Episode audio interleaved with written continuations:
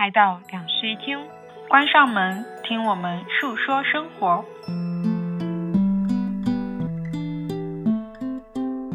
Hello，大家好，欢迎来到新一期的两室一厅，我是陈一日，我是 Sunny。一直以来呢，我们都有在播客里面跟大家分享关于成长这件事情。之前我们不是有聊过，越长大越喜欢自己，也分享了很多我们成长过程里面各种维度的一些变化嘛。对，经常有听到我们的听友说，在我们的成长经历里面看到了很多他们自己的一些很小的一些点。嗯，会觉得像我的一个成长经历，呃，就是可能 小学的时候很优秀，然后可能后面越来越平庸，或者说像桑姐这样子，小时候感觉自己一直都很自卑，但是在长大以后某个时间点，通过什么化妆啦之类的，就有一些变化。嗯。嗯，那这一期其实我们就想单独另一个非常细微的点来聊一聊，也是跟成长有关的，但这个会更加的小一点。我们其实这一期是想聊一聊在长大过程中我们在社交平台上面的一个分享欲的变化。其实回顾下来，在我们的成长过程里面啊，就是在互联网上面发表的内容，它是有一个，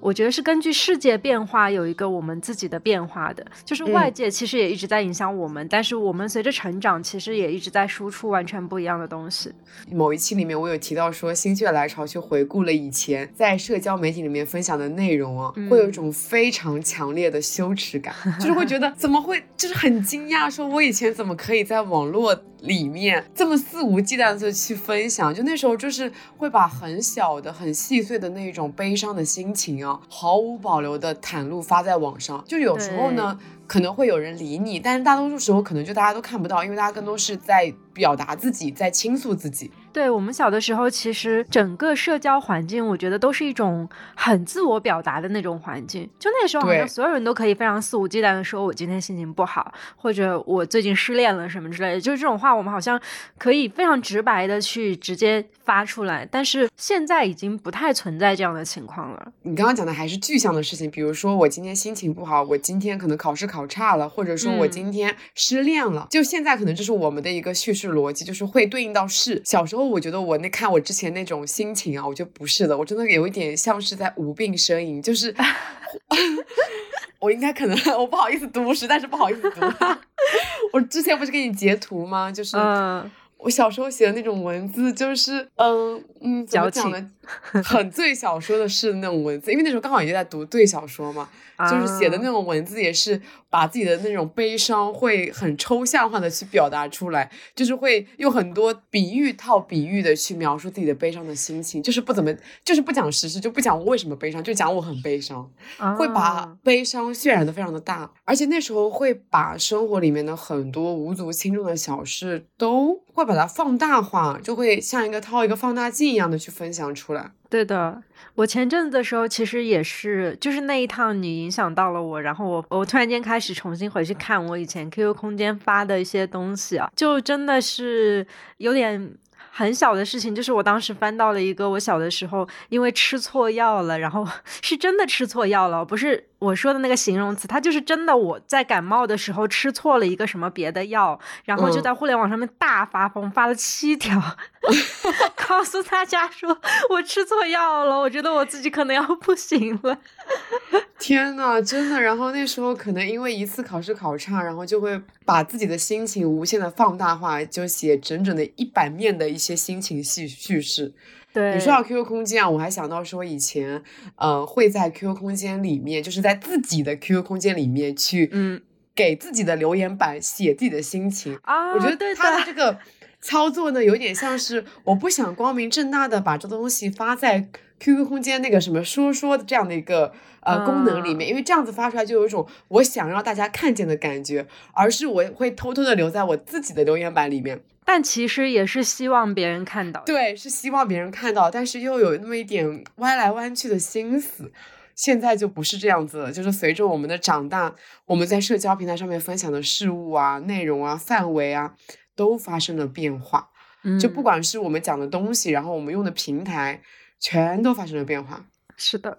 就现在，我觉得我们更多是在最就是相对主流的一些平台上面去更加有筛选性的去分享我们的，算是一种精挑细选的生活吧。嗯，我觉得其实是把生活当中一些比较正面的，然后积极的东西发在这些主流的平台上，然后相对其实就把自己负面的和那些不是很好的情绪隐藏起来了。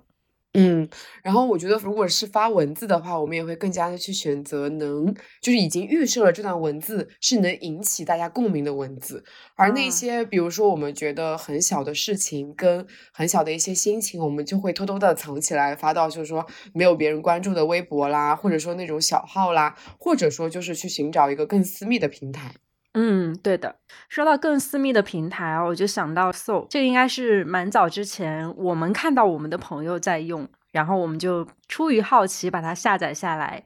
看了一下。这个平台其实还蛮神奇的，因为它是那种不需要照片，然后里面也完全没有熟人，发东西其实是没有一个。嗯，会被熟人看到的预设在那里的，就是发任何的东西都不会有那种羞耻感，它就很像是电子的情绪日记本，就像我刚才说到的，就是我小的时候那种吃错药然后发疯的那种事情。现在我没有办法在我们的 主流平台上再去发这种生活里的糗事了，但是我们确实可以寻找一个完全没有熟人的平台就发疯。因为我是那种平常生活里面屁话特别多的人，嗯。然后就是会 把很多屁话哦，跟朋友讲完了以后，再去一个平台上面做一个文字的记录。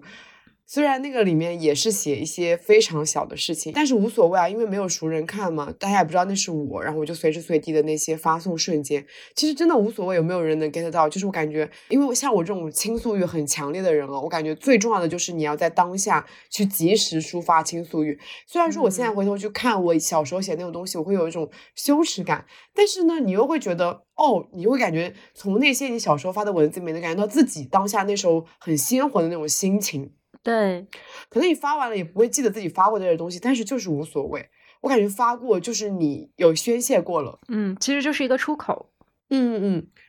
我们这期其实是想要聊说，我们好像在嗯很多社交平台上面感觉都会越来越沉默了。其实我觉得是因为我们在互联网里面待的越来越久了，然后待的越久以后，就会更加的追求就是这种直白和袒露自己的一些出口。可是呢，就是我觉得这样的出口其实越来越少了，尤其是随着我们各个平台可能关注的人越来越多，对我们来说，那些所谓的平台就已经不能被称为出口了。而我觉得像这个 So 这样的平台，就是很像是我们刚刚可能十几岁的时候接触互联网的那种。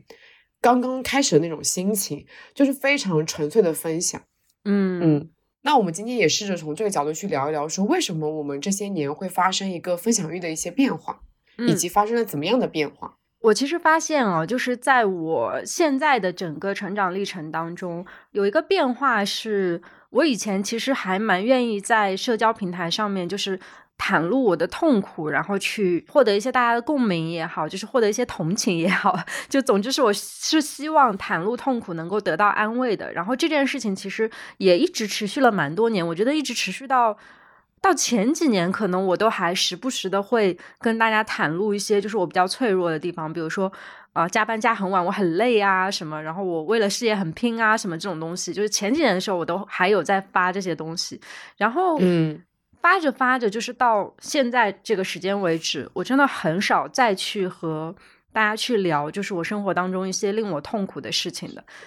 其实痛苦并没有减少，就是它依旧存在我生活的每一个角落里。我每天都会有一些细小的痛苦的事情，但是我不会拿出来讲了。可能是因为在长大以后就觉得痛苦好像是没有办法被共情的。就是自己穿的鞋，只有自己知道它合不合脚嘛，所以别人他其实是不知道我们的痛苦究竟是一个什么样的情绪。就算是别人能够共情，他在底下留下来的文字，其实我有时候也会觉得戳到我的敏感点之类的，就是觉得明明你不共情我，你为什么还要在我这里发表这样的评论之类？就是大家在长大以后，好像越来越多的会觉得说，他人是并不能知道。我的那个点到底在哪里的？所以慢慢的，其实我就不太愿意在互联网上面再去倾诉自己的那一部分痛苦了。而且我觉得这个东西其实蛮负面的，就是它真的会影响到别人对我的一个判断，或者是也会影响到大家的心情，因为比较沉重嘛。然后希望大家能够快乐冲浪，所以就真的是想的很多。我现在发现，就是我在互联网整个的历程里面，现在在发一条东西之前，会想的方方面面越来越多了。就是不像嗯以前，他现在就像是在一个框架里面，我会去思考说，别人看到我这个会不会因为我这个不开心，或者是他会不会有点过于沉重，影响到别人了。但以前其实不会去想到这个。我有类似的心情吧，就是因为之前我们有聊过一期叫人设的那个嘛，我就嗯觉得我们在很多平台都已经有了一个人设，可能这个人设并不是我们自己想要立的，但是随着我们这样子的一个发展，我们就有了这样一个人设。比如说我的人设可能就是一个文艺青年，然后我就会分享嗯很多生活里面快乐的事情，所以我非常非常少在我的公开的平台上面去讲我的那些痛苦。我会把那些痛苦发在非常小的一个平台，那个平台可能是两种状况，一种就是那个平台只有我非常信任跟熟悉的朋友，嗯，他们关注着我，然后我会把它选，我会选择把它发出来。然嗯后那时候我有一个朋友跟我说，就是看了我那样子发出来的文字，才知道原来我的生活里面不是说只有快乐，不是说真的每一天都快乐的，而嗯是也是有悲伤跟痛苦跟烦恼的情绪在的，只是我平常生活里面大部分时刻我都不会表露出来。然后还有就是说，我可能第二个选择就是我会发在一个完全陌生的环境里面，那个环境里面很少会有人关注到我是谁，我为什么会有这么痛苦，但他们会选择，可能因他们有类似的经历，然后就会来跟我阐述阐述他们的经历。嗯，是的。其实，在陌生环境下的共情，反而是最能够得到共情的状态，因为他们并不知道我们身上发生了什么样的事情，只是说嗯那一个情绪点它是相似的，所以我们就共同可能可以针对那个情绪点去聊一些我们彼此的经历。然后，我觉得这个东西还蛮能共情的。对，我想到了之前看一部台剧嘛，叫做《此时此刻》，它的第嗯二集里面，它就是那种每一集都是一个单元的剧嘛，对，然后都是讲关于爱情的。它的第二集的设定其实就是完全陌生的两个人，呃，然后在一个空间里面因为一场意外而相遇了，嗯但是他们因为是完全陌生的，所以可以跟对方。毫无保留的袒露痛苦，之所以可以这么毫无保留的袒露，是因为他们觉得可能未来再也不会相见了，所以我可以跟你跟一个陌生的人去完完全全的不加修饰的去表达我的那些生活里的悲惨。对，其实，在真正痛苦的那个时刻，我们其实是不需要共情的。就是嗯我觉得我们去袒露痛苦啊，就是包括现在我也跟你说的一样，就是也会在一些没有人关注我的平台，就甚至是朋友和家人他们都不知道的平台去宣泄我的一部分痛苦。我觉得我真的是会完全逃离所有的疏远事件，就一点朋友都不保留，然后去讲那些特别、我觉得特别私密，然后特别极端，就是极端情绪的那些话，因为是需要一个出口嘛。然后在那个时候，就是可能会需要有人来安慰自己，也可能希望有人看到，但是事实上有没有人看到都无所谓。就是在那个时候，我真的只是想要抒发一下我的倾诉欲，就只要满足了我的倾诉欲，这件事情就可以，这个情绪就可以随着他的表达，然后就释放掉了。所以其实不是我们在社交平台上面不再流露痛苦了，就是只是我们小时候那个痛苦，它会更加的外化一点。现在我们会选择一个比较隐秘的地方，一个没有熟人的平台来缓解那一部分的。我其实有想到啊，就是前几年的时候，我不是还在旅游公司，然后当时还会带团嘛。我有一嗯年带最多的团，印象特别深刻，就是当时带那个西北的团的时候，大家会有一个晚上是在鸣沙山里面，就是沙漠里面看星星。每一次只要带团到了鸣沙山看星星，大家就会夜聊，然后每一次夜聊就是他会从看星星一直持续到日出，就很可怕。大家会聊很多很多东西，你就在那一个片刻里面可以窥见到当时就是天南海北来参加这个团的所有的小伙伴的人生。然后我就发现说，大家在那个场景下面愿意聊的东西，比平时他们在朋友圈里面发的这些东西哦，真的是要隐秘，而且要大得多。就是大家真的很愿意在里面去聊到自己的一些情绪啊，还有自己想要的未来啊，一些非常我觉得是隐秘的角落的那种事物。氛围也有加成吧。对对对，就让我想到它其实很像是一个线下的这样的平台，就特别好。我其实每一次都会在那种晚上被感动。我觉得我的一个社交欲的变化是，其实我生活里面一直都是一个很容易被无足轻重的小事感动到的人。嗯然后小时候的一个表现就是，我会把那些无足轻重的小事写下来，就是像日记一样的写下来，但那个日记是公开的。嗯。比如说说，就是我举个例子啊，像是我今天可能去坐公交车，我坐在公交车的最后一排，然后听着耳机里的某一首歌，然后听到那首歌的时候，我想到了什么什么什么样的心情，我会把这样的事情就是发出来。但是，啊。嗯、随着长大以后，我会觉得这样子的小事发出来好像是没有必要的。嗯。我觉得我们在嗯社交网络里面，我们会给很多的事情去分一些等级，就这件事情是可以发的，这件事嗯情是没必要发的，这件事情跟朋友分享就够了，这件事情是不值得被大家看到的，这件事情很重要。给很多很多的事情去分很多等级，虽然小时候可能也会分大事小事，但是小时候就不管大事小事，我都想要去说出来。可是现在嗯就不会想要在大家的面前去展露过多自己的一些生活跟自己的一些心情。嗯哦，我觉得那些想要分享的小事，就是除了可能，比如说我像我这我我跟你确实是不管大事小事都会跟你讲啊，嗯就除了就是像我们这样子随手的随口跟朋友去说出来，去表达一些分享欲，转化嗯成文字，我觉得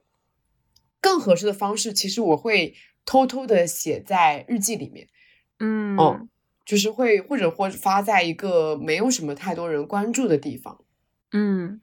它我还是想把它发出来，因为我想要记住我这个时刻，因为这样的事情，这样的一个一个瞬间而有了一种感动的心情。因为我觉得，嗯如果说我不记下来，我可能就会忘记，因为它真的是非常小的事情。我记下来了以后，我可能以后会回顾，我就能想起来，哦，原来我那个瞬间因为这件事情而感动过。其实日记的作用就是这样的。我在之前嗯的节目里面有跟大家提到过，我从初中开始就开始写日记嘛，这个习惯一直延续到今天。但是实际上哦，我这个日记的表达形式是有区别的。在初中到高中那一段没有什么网络，然后也。不怎么能够接触到外界的时间里面，我的日记是写在本子上的，它就手写嘛。然后等到上了大学以后，就是拥有 QQ 空间这个东西之后啊，我的日记就会定期的以那个时候是叫日志吧，对不对？就对说说和日志啊，我会以日志的形式去发在那个 QQ 空间里。哎，我那个时候真的觉得，就是大家创作氛围很好，那个时候大家真的还蛮愿意写日志的我写了可多日志呢。啊。我也是，我那时候。发的很频繁，就除了一些特别隐私的事情，其他的日记我只要写了，我都会往上发。所以我现在回头去看我的日记的时候，还蛮感慨的。然后等嗯到 QQ 空间没落之后，就是大家也没有没落啊，现在小学生都在用，嗯 只是我们这一代人不用之后，就我们大家转向微信之后，其实就没有这样子的一个长文字出口了，因为现在更多的熟人社交就是朋友圈嘛。我就开始把日记再次转移到一个自己比较私密的一个状态，就是啊，我之前有跟大家说过的，我在 Word 上面 写日记，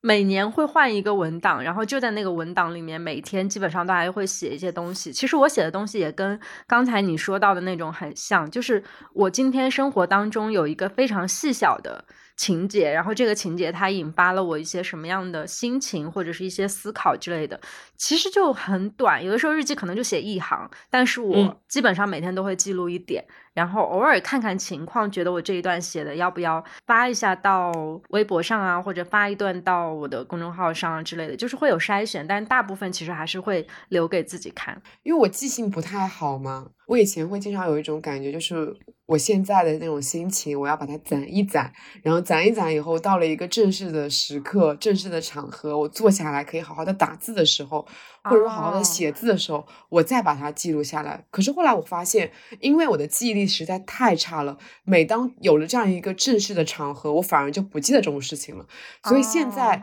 我选择了，比如说我现在心情非常的强烈，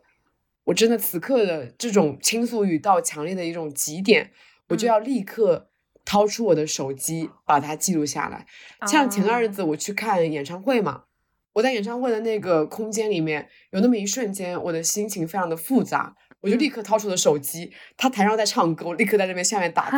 把我当下的心情给打出来，然后把它发出去。哦，就是小事的表达欲真的尤为珍贵。嗯，对的，嗯我也是，我的那个 Word 文档，其实在手机里面就是打开 WPS 这个 app 之后，就可以立刻写一些东西。所以我经常在一种奇怪的氛围，就是呃，像前一阵奇怪的氛围，是我们之前在那个五岭安坐着的时候，我就突然间掏出手机去写了几行，因为那个当下我觉得特别的平静，就是很很少找到生活当中那样平静的瞬间，所以我就打开来去写了几行这样子。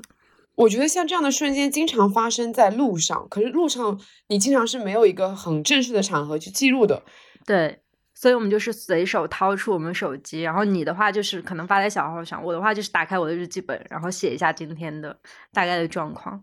然后我们现在其实还有个新的方式，就是我们会把它记下来，然后以播客的形式录成我们生活里面的一些微小小事。对，快乐小事这个栏目我们会继续更新的。嗯，对的。我觉得我们之所以还有一个分享欲的降低，是因为其实是我们的人生的眼界变高了，我们的人生经历的丰富程度变多了，以至于我们分享的阈值也开始变高了。对的，像小的时候，我们有很多的人生第一次，像是人生第一次游泳，人生第一次跟朋友一起出去旅行，或者人生第一次旅行，然后人生第一次坐过山车，有超级多的第一次。但是在我们长大之后，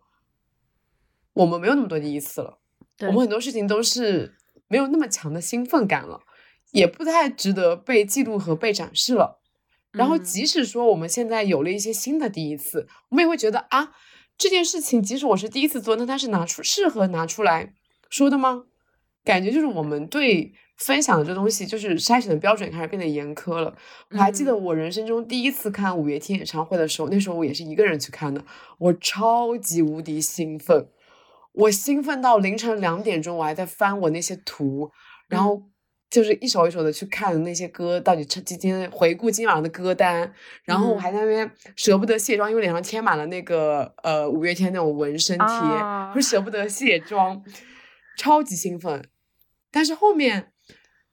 就是整个人的心态 就变好了，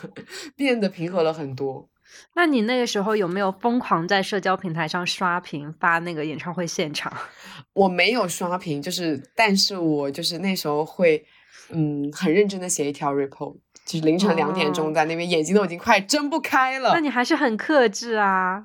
因为我第一次看演唱会的时候就是大 刷屏，这样子。我觉得如果说现在就是再回去看我 QQ 空间哦，会发现我小的时候真的是个很烦的人。就小时候真的很疯，而且我之前还翻到我小的时候第一次出国旅行的时候，就是一天可以发十几条那种，就是真的是屁大点事都要发，就是去了一趟国外的超市，然后发现超市里面可乐比中国的可乐贵，都要单独拿出来发一条。其实到现在，就是我们因为日常里面其实是很充斥旅行这件事情的，基本上可能时隔一个月就会去一个陌生的地方去旅行，或者从来没有去过的地方旅行。但是现在就很克制，我们两个都蛮克制的。我们两个就是属于那种可能到一个地方，然后会为那一个地方写一个总结，也不是写一个总结吧，就是发一个图片的总结，记录一下地点，可能就没有然后了，就是不愿意再多聊我们旅行细节的事情了。嗯，但小的时候真的是会所有的事情都全盘托出来讲，哎，所以我最近在剪那个 mini vlog 的时候，又再一次找回了我小时候的那种快乐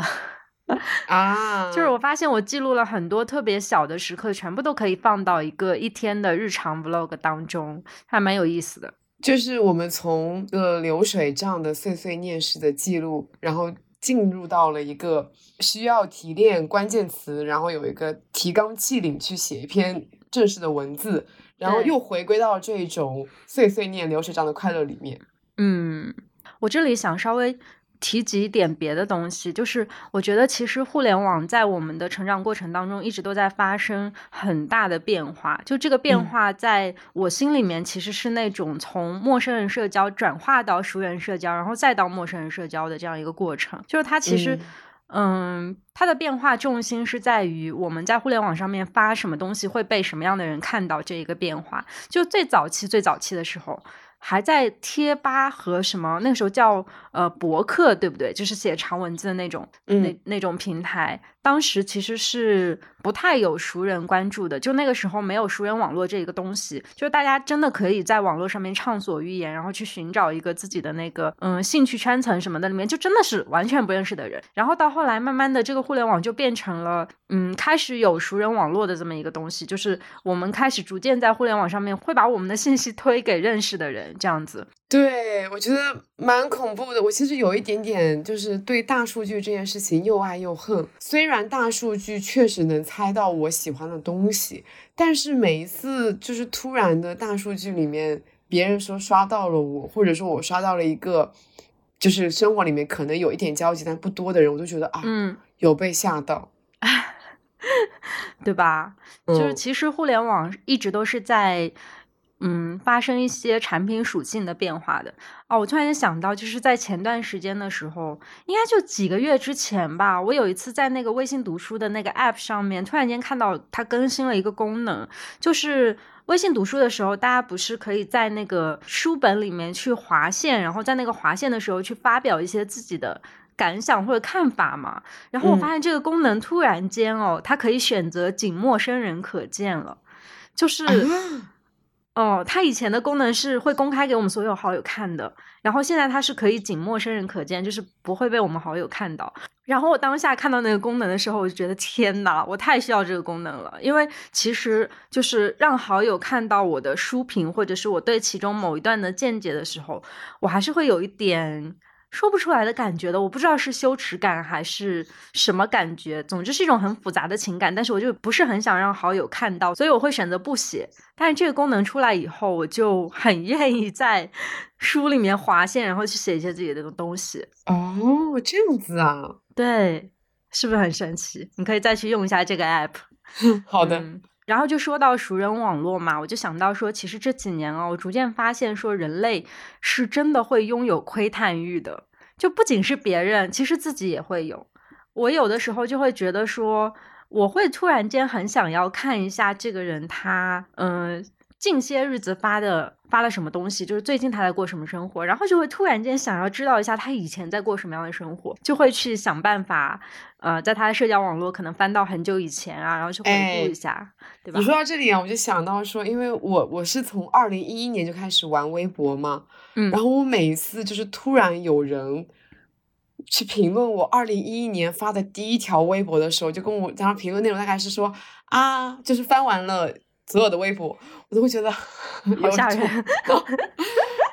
对，就是我虽然能理解说大家可能从头翻到了尾。但是可以不用再这样子留言告诉我，对我也是，我也是觉得说有留言还是有点可怕。反正如果我去翻别人的话，我不会告诉别人，因为我觉得其实就是我还是蛮能理解窥探欲这件事情的。它其实是一种好奇心嘛。窥探这个词可能说的稍微有一点严重啊，就是我们讲的不太严重的话，其实就是一种对他人生活的好奇心。我有的时候啊，其实会看到，比如说我在那个社交平台上面分享的一些照片，然后就会有。网友跟就列文虎克一样，就看到很多我 生活里面一些细碎的碎片，就甚至是边角显示出的信息，然后他们就会针对那个信息给我发表一条评论，我就突然间意识到，哎，我的照片里面原来还出现了这样的信息啊，然后我就意识到说，大家其实对每个人生活背后的真正的生活是很有强烈的好奇心的，就大家其实都很想要知道。这个人他发表的那些表面上的东西背后所蕴藏的真实的信息到底是什么？所以其实就会诞生出一些窥探欲。嗯，我觉得我是一个对别人生活窥探欲没有那么高的人。嗯，这之前也有跟朋友聊过，说为什么我们不是很爱看别人的 vlog，就是因为我是很少看 vlog 的人。嗯，因为我会觉得我对别人的生活没有那么的好奇，而 vlog 大部分时候在展现一种别人的生活。嗯，对，呃，但我会存在一种情况的窥探欲，就是比如说我对一个新认识的人，我对他很好奇，那么我就会希望尽可能的通过我自己的一种低调的窥探，然后来掌握尽可能多他的信息，就是不是说。呃，那种涉及到安全性的信息，而是可能涉及到说他这个人喜欢听什么样的歌，然后他可能平时喜欢什么样的艺术家，有什么样的兴趣爱好，这种他是会他他是会展现出来的。嗯，就是对人有一个初步的了解。对，是的。我觉得这我应该不叫窥探吧，人家都公开的发在平台上面了。对对对，我想说的其实就是这个，就是当大家开始逐渐的发现说，好像别人对我们的生活会有一个。嗯，这样观看的过程、观察的过程吧，所以我们就不太愿意说再次去把那些非常非常私人的信息展露出来了。因为我其实以前就有碰到过，就是有我的关注我的朋友，他可能因为很想了解我吧，所以把我的微博翻到了非常非常前面的部分，然后就甚至是翻到了我以前发过的上一段恋情的。东西的部分，然后他还有发私信跟我写这些，就是说有看到我的成长历程，有看到我什么什么什么东西。然后那个当下，我会觉得有一点害怕，就是其实我倒没有什么别的不适的心情，因为确实那些东西都是我自己发的，然后删嘛也没有删，但是确实是有稍微有一点点恐惧的。所以在那件事情之后，我就把微博可能设置了一个，忘记是半年还是一年，就是设置了一个那个时限，不能再往前翻的时限。嗯，然后我就发现哦，就是其实现在我再去翻我一些朋友的朋友圈，他们也都会去设置这样一个时限，半个月啊，一年啊，然后就尽量不要让大家再看到更前面的东西了。就是我们好像藏的东西越来越多了，然后说的话也越来越谨慎了。嗯，我还想到我之前有关注的一个博主嘛，他很久以前就没有再更新了。他没有再更新的原因是因为。通过他发的很小的，就是其实那个东西都没有，就如果说你不仔细、不深入去探究的话，你根本掌握不了他任何的一些信息。但是就会有一些可能没有那么善良的网友，通过他发的东西以后，定位到了他在哪一个学校读书，然后他可能生活在哪一个片区，就是可能有一点点入侵到了他自己的生活，所以后来他再也不在网络上分享任何东西了。还有一个功能就是，如果说你在呃一些网络平台上面去发一个 live 的图，如果你把它这个图保存下来，其实是可以看到这张图到底在哪里拍摄的。哦，是的，对，就是嗯一些平台它没有做好监管的功能，然后反而要用户可能承受了一些生活里面的入侵。嗯，对的，变得不那么安全了。对，小时候主要是心眼比较大，不会考虑到这么多的事情。那么随着长大，我们其实就会想要在一个更加安全的网络世界里面去跟人交往，然后在发东西的时候也会相对藏一点，再录一点，就是也希望能有一个就是没有熟人窥探，然后隐私性做得更好的平台来接纳我们的很多东西。对。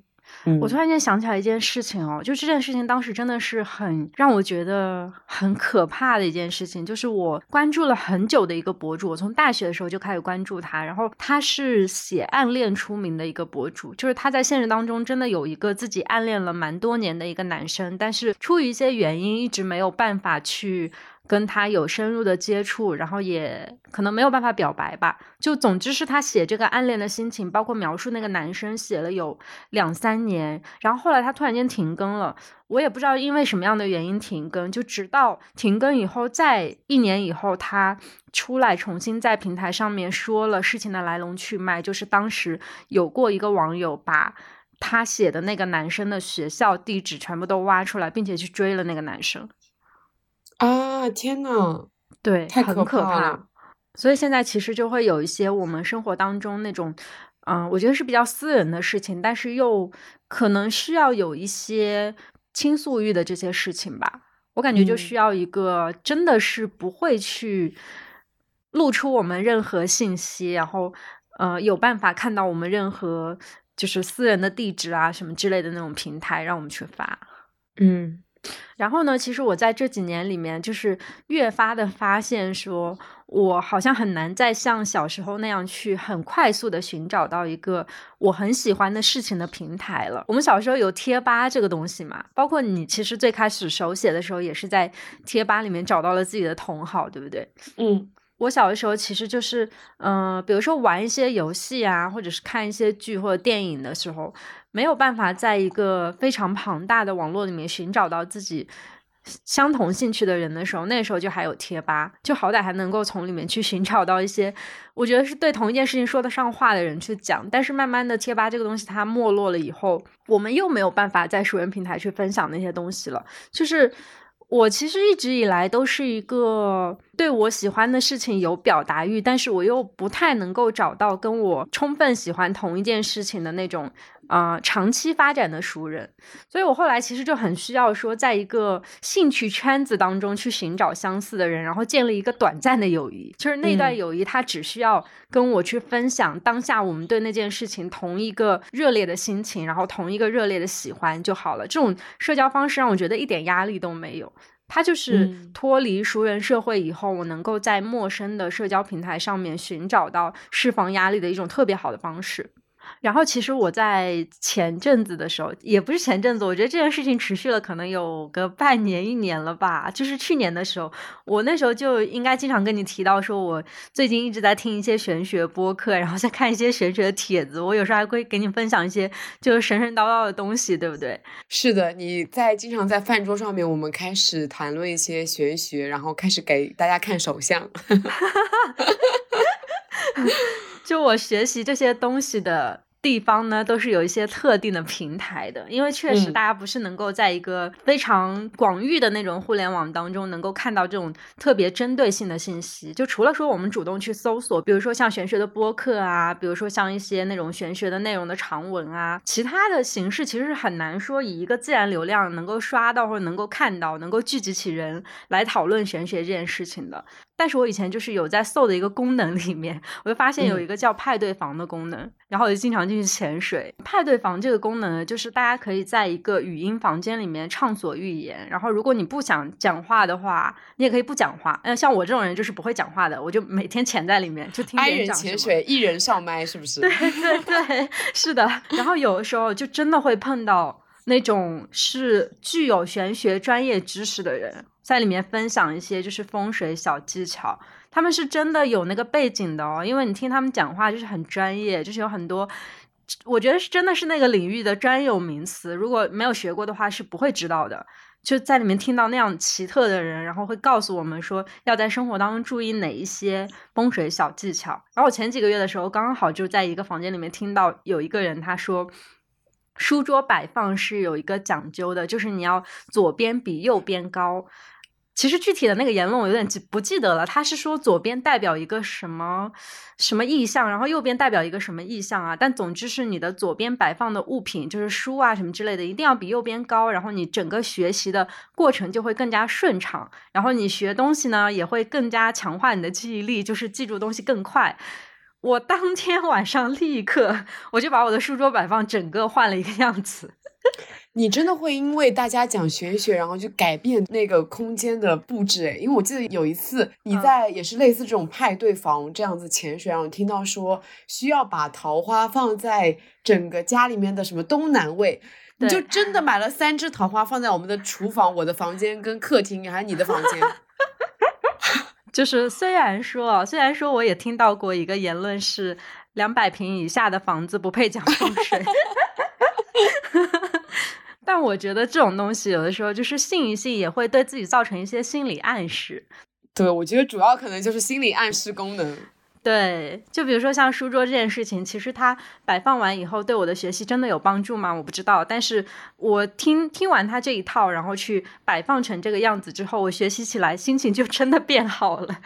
然后其实，在这些房间里啊，就是当然肯定派对房不止玄学这种房间，它还有很多其他的房间，比如说八卦房啊，还有一些就是聚集了人的房间，比如说啊，最近大家都失业了这种房间，然后还有什么学英语房啊，学习什么技能房间之类的，就等等非常非常多的房间。我觉得在很多房间里面潜水哦，真的对于我来说是一种观察人类的方式，因为我是一个特别喜欢人类观察的人，就是我有时候在。比如说四五个人的社交场合的时候，我会不讲话，然后就会突然间看每一个人，我就大概能够判断出一些他们的性格什么的。我觉得其实线上这种方式，它就是一个小型的社交场合，然后对于我来说是更轻松、更没有压力的，因为我真的不需要发言，就是我永远潜在那里，都不会有人来管我。而且我发现哦，就是在这种社交环境里面，可以激发出人类的一些隐藏面。就像我刚才有讲到，说我以前带团的时候，带他们去那个鸣沙山沙漠里面，大家会聊到一些平时生活里面不会聊到的事情。在这种陌生人全部都是陌生人的房间里，大家也会聊那些生活当中不会聊到的事情。你就真的能够看到很多人心底。到底在想什么。然后比如说像那个失业房间，就是我当时进去的时候，就真的有看到有人在分享自己的焦虑。我觉得这种焦虑其实是很难在熟人面前说出口的，但是就能够在这样一个环境里面去大方的袒露。嗯，对，我记得我有刷到过那种婚后八卦房哦，哇，这个很劲爆哎。哦，大家在 So 的那种平台里面聚集了一群已婚的，就是姐姐们，然后就在。嗯，就在派对房里面报一些，就是有时候他们是讲他们身边人的一些八卦，然后有时候也可能是讲说自吐槽自己的婚姻故事。我是觉得还蛮有意思的。是的，听八卦不是人类的天性吗？嗯。对，然后你刚才讲到说，其实陌生人的一个社交环境里面，我感觉是蛮更有利于说真情实感的自我袒露的，尤其像是你完全不需要去阐述你是谁，大家不知道你是谁，那你就肆无忌惮的讲了。你刚刚讲到说像什么英语房啊，我感觉我有误入过那种英语口语房，还有那种明代明代文学史群，好牛啊！大家是真的非常认真的在交流跟分享。哦，我觉得还蛮神奇的。那个文学史群里面还有人在讨论，就是明代的一些史学家、一些文学家他们的人物性格，他们在辩论。哎，哇，就是还蛮有意思的。感觉我下次可以去开一个《甄嬛传》房。哎，蛮有意思的。哎，嗯，说到《甄嬛传》，我们一直以来都想要给你开一个坑，谈论《甄嬛传》。至今这个坑都没有 开成，太困难了。这毕竟是一部讨论度巨高的作品，而我本人只看过一遍。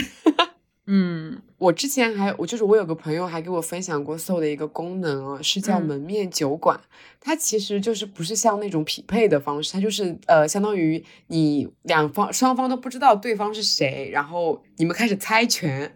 哇，说到猜拳我就来兴奋。我是一个生活中不管大大小小事情都觉得可以用猜拳来做决定的人。嗯，然后他是两个人猜拳嘛，然后猜拳赢的人就是可以选择问问题，然后对方要必须回答问题，他不能干嘛，他只能回答问题。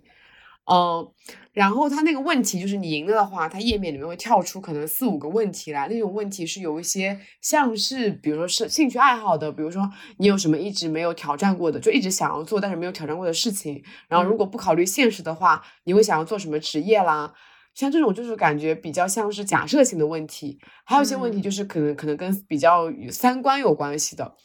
呃，就是类似于假设你在恋爱以后遇到了更心动的人，你会选择告诉他还是不告诉他啊？就是比如说在呃一次朋友非常重要的约会，跟已经答应了自恋人的一个重要的事情，或者还有工作，你应该如何选择等等，他已经给你有相当于他有一个选题库，然后你只要去从里面选一个问题来问对方就好了。那么，如果一旦对方的回答让你觉得不舒服或者不满意，你就可以立刻离开，换下一个人玩石头剪刀布。我之前朋友跟我分享，是因为他当时通过这个功能，然后就是认识到了跟他非常三观很匹配的一个人。因为我感觉就是跟陌生人哦，你会觉得没有耐心跟他聊的原因，是因为你们真的对自对方完全不了解。那么这个就是一个很快速的，能让你们的三观进行一个快速的碰撞的一个功能。更容易把人给筛选出来，看看有没有共同的话题，或者说适不适合当朋友，是不是更加的继续聊下去。嗯，其实我觉得在现实生活中，这其实也是提供了一个社交的思路，诶，呃，有点像是我们在一个陌生的群圈子里面，有很多派对啊之类的，大家可能会玩那种真心话大冒险。这个功能其实就有点像真心话大冒险嘛，大家。转一圈，然后转到谁了，然后就是有一个人可以来提问，有个人必须得回答这样子。是的，其实可以通过这种回答，你能快速的判断出来这个人到底就是是不是你心中想的那样子。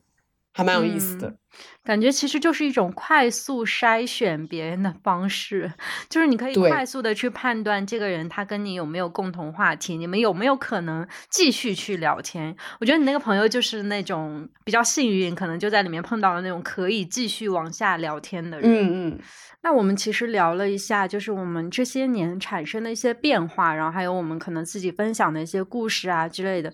嗯，我很想说，就是在这些变化当中，其实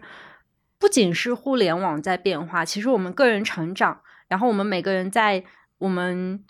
整个变化当中去发现自己是一个什么样的人，然后发现自己想要袒露哪些事情，它都是有一个长远的变化的。然后到现在，其实我还蛮想聊一下，就是我们背后去做这些事情的逻辑，还有更加深层的一些原因，就是在这个变化当中，我们到底寻找到了一些什么样的东西，导致现在变成了如此的这种分享的态度。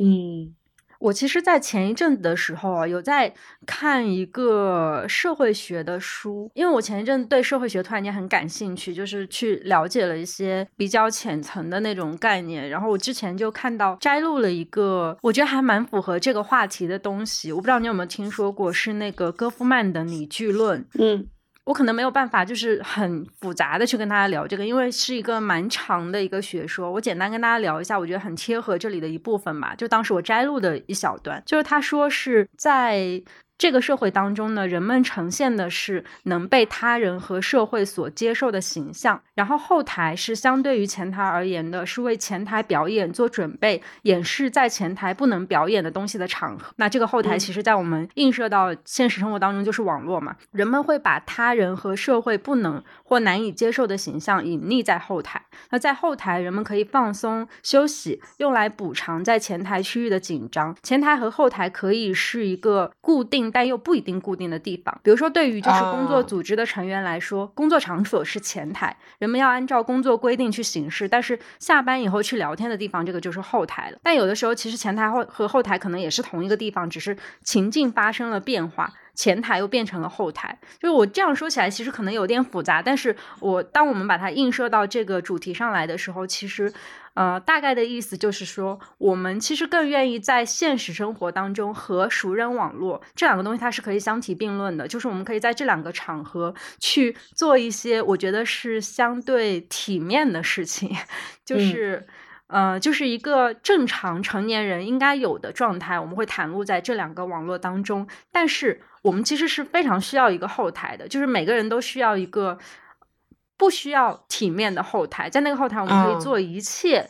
比如说发疯，比如说去。呃，倾诉自己内心潜藏的情绪，这种后台的事情，然后这个后台会让我们真正的感受到放松，会让我们觉得不用去把他人和社会所接受的形象放在我们生活的重心，而是我们可以借由这一部分来重新回到一个人类原始本源的状态，然后让我们回归到一个放松的正常的状态。嗯，我觉得这段话对我来说其实启发还蛮大的，因为我感觉就我之前。嗯，也有跟心理医生聊过，说我觉得我是我在生活里面是一个太需要被关注的人。嗯，我会希望我做的很多的事情都得到大家的关注。那映射在现实生活和在熟人的网络平台上面，就是说我在一个现实生活的圈子里面，我希望成为焦点。我希望我做的东西是，嗯，能让给大家带来快乐，能被大家看到的。嗯，然后大家能因此而就是。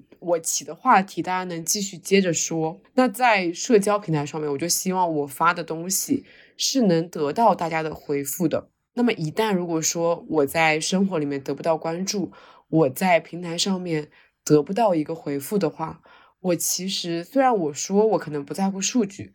但是一定会产生一种失落的心情。嗯，那你肯定会想要去收获粉丝，想要去获得流量。虽然你的内心是告诉你说，你分享这些只是因为你想要分享，你觉得快乐，但是人不可能毫无功利性的去做任何事情。就是你可能没有那么强的功利性，但一定会想要得到反馈。对，这就是在你刚刚提到这个社会学理论里面，我的所谓的前台。那么我的后台就是。我们今天一直在聊到的更私密、更隐秘的一个地方，嗯，不管是我的日记本，还是说像 Soul 这样的一个平台，我所有的分享都不是为了博得关注，而转化成所谓的流量，所谓的一个好看的数据，或者说所谓大家的关注，那么我就会更加的去倾向于分享我更真实的我自己，更碎碎念的东西，嗯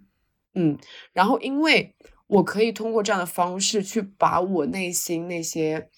更真实、更脆弱、更细小的东西讲出来以后，就像我可以放下了，那么我就是在前台也可以更好的做运作了。对，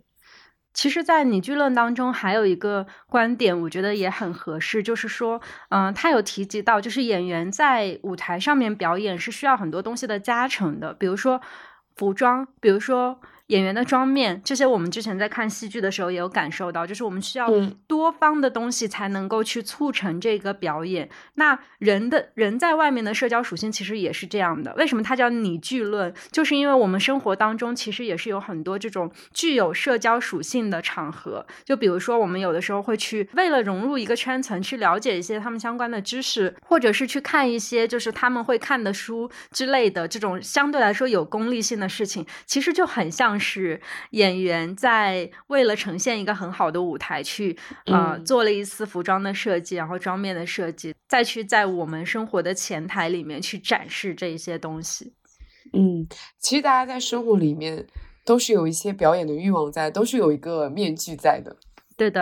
然后还蛮推荐大家去看一看社会学的一些书的，因为我最近一阵子从里面真的得到了一些启发，就是有很多我曾经觉得有一些不太理解的事情，就是我不太理解他人为什么能够在互联网上展现出这样一个。形象，或者是为什么别人可以肆无忌惮的在互联网上面去发表一些自己的情感，但我不能？这些我曾经觉得有一点不太能够理解的事情，都在社会学里面找到了很多答案。就是社会学这一个概念底下所包含的东西，真的都还蛮有意思的，而且是与时俱进的。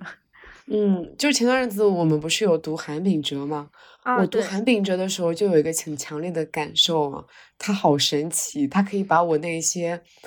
很混乱的，自己都说不清楚、道不明白的想法跟思绪，用很冷酷、又很理性、用高概括性的词句把它们概括了出来，让我觉得。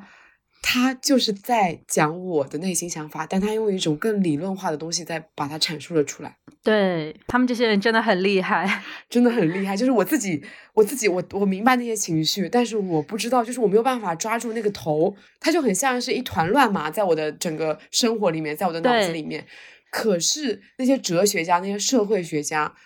他们不仅就是把他们观察到了，就注意到了，还可以用非常高概括性的语言把他们概括出来。是的，就让我们一下子很清晰的了解到，就是这些情绪的源头究竟是什么，然后社会在产生什么样的变化。我觉得是还蛮值得去看一下的，因为真的会去引发我们一些思考，就是包括像现在我们在这里谈论说，我们在从小到大变化里面为什么会有这样的变化，它更深层次的原因的时候，其实很多这种原因，我觉得都能够在这些比较学术的东西里面找到它的源头。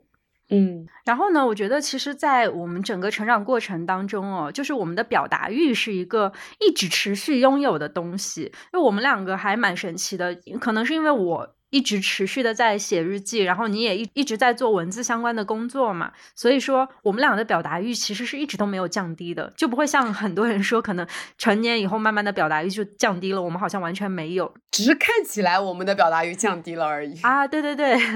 对，但实际上是完全没有消失的。要是我们的表达欲消失的话，我们也不不会做播客了啊，确实。所以其实那些就是我们没有丧失的那些表达欲，它只是从一个介质转移到了另一个介质，转化成了别的形式。就小的时候会发日志、发说说，然后去大肆渲染自己的情绪，去写一些小的点啊。其实他们现在还存在在我们生活里，只是说我们以另外一些多种多样的形式，因为现在其实媒介也发达了嘛，音频、视频啊，什么都可以去表达我们自己的情绪，而且是。非常多就是繁复的那种表达手法的，然后我们其实就是把它们藏在了分散在了各个角落里面，然后就发出去了。有可能是发在了那种熟人平台，有可能是发在了所有都是陌生的那种平台。但是我们表达欲一直都没有消失，它只是转移了。嗯，对的。如果说真的就是有人他在整个成长的过程中。嗯，他会发现自己越长大越沉默，其实也不是一件坏事。我觉得这是一个成熟的标志。你选择沉默也是一种方式，就是也是一种自我保护的机制吧。你不再像小时候那样子毫无芥蒂的去相信任何人。我觉得这个就是也不是一件坏事了。嗯，每个人都有自己的个人选择嘛。而且我们其实，在成长以后，就逐渐的开始对这个世界的善恶有那种很明晰的自我的界限，所以我们其实也能够分清楚一些事情，它。嗯，比如说安不安全，或者是能不能够顾到我们的隐私之类的。我其实觉得在互联网上面上网，真的还是蛮需要理性思考的。就有的时候不能够一头热血的说把我自己所有的事情全部都往上发。就是我们可能确实是需要去筛选一些地点，筛选一些信息，向外去袒露自我。嗯，对，是的。然后我也觉得衷心的祝福大家都可以找到。自己生活里面的那一个出口，就是我觉得是需要有出口的。是的，嗯，那个出口很重要，就是出口有点像是一扇门，你可能不一定会打开它，但是你知道它在那里，你就会觉得很安全，它是一个安全出口。对对，哇，我好像讲了什么京剧，我感觉。像我们今天节目里面一直在提到的 Soul 嘛，就是我感觉很多人会把它当成一个 dating app 来使用。嗯，当然我们就是刚才有提到说，我们身边不乏有真的通过 dating app 认识，然后交往甚至结婚的朋友，我觉得还蛮神奇的。但其实像匹配交友功能，都只是 Soul 非常非常小的一部分。我觉得它更像是一个小众的多元的朋友圈，去认识很多无关性别、无关年龄的朋友，也会更加有趣一点。嗯。因为我们在上面就是非常自由自在的，想发什么就发什么，不想发什么你就不发嘛，也不用去考虑说你要去屏蔽这个圈子的人，屏蔽那个圈子的人，要斟酌这个文字，要斟酌那个文字，不能让大家觉得不舒服。然后我觉得，如果说有人因为你真实的发言而关注到你，那可能也会展开一段非常自在的交往的过程。其实，嗯，生活里面有很多的事情，你都可以去。打开你的思路，去展现真实的你自己，然后我觉得就这样子，你是一定能交交往到真心的朋友，就是真的有共同话题、有共同兴趣爱好的朋友。毕竟我一直在节目里面都有说，我有非常多转线下的朋友都是通过各种网络平台认识的。嗯，就是虽然说可能越长大，我们在一个大趋势上面。可能会显得越来越沉默，也不一定是说真的沉默，也可能是像我们这样子把转表达欲、把那个分享欲给转移了。但是我觉得，就是跟同频的人聊天，你是不管怎么样，你都觉得聊不够的。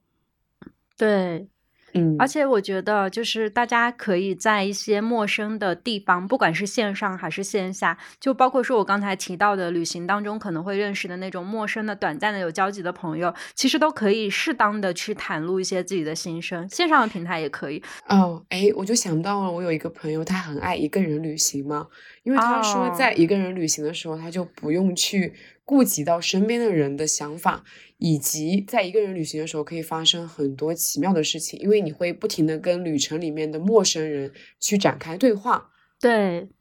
那个时候他会更加的自在的做自己。对，